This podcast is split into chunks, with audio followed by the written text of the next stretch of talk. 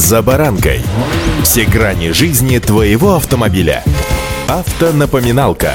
Комментарии экспертов. Советы по обслуживанию автомобилей в программе «За баранкой».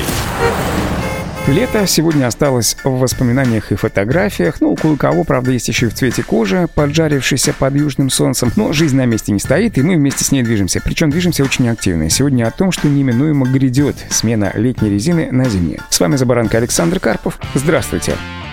Автонапоминалка.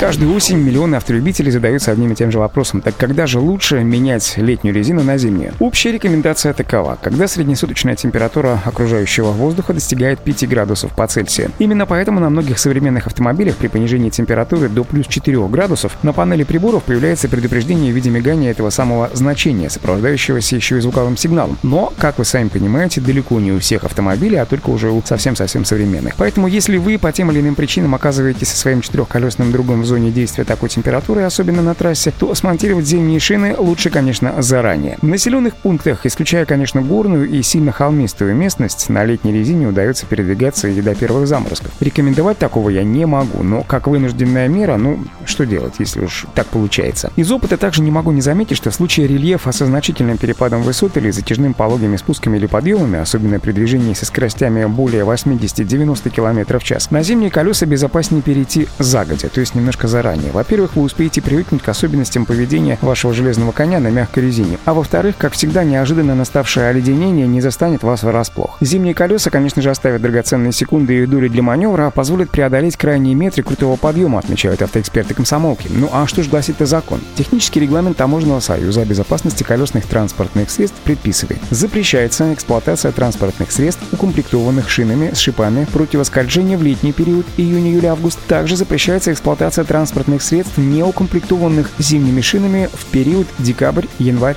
и февраль. Зимние шины устанавливаются на всех колесах транспортного средства. Срок запрета эксплуатации, конечно же, может быть изменен в сторону увеличения региональными органами власти. Тут все зависит от того, что это за регион. Если это южные регионы, то там он будет начинаться с 1 декабря, а если это северные регионы, то, возможно, уже в конце сентября. Законодательно установленные сроки запрета эксплуатации летних шин местными властями могут быть увеличены, но не могут быть уменьшены. Автонапоминалка.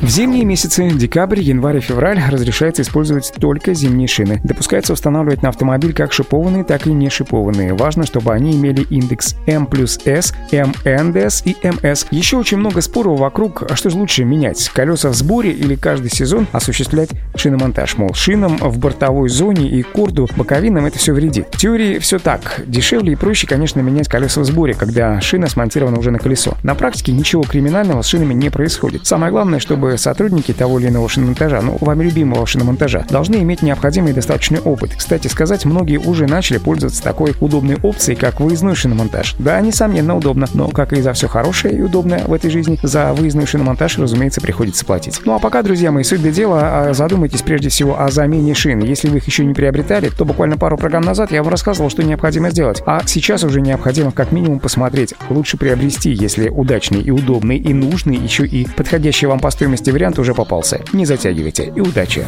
За баранкой.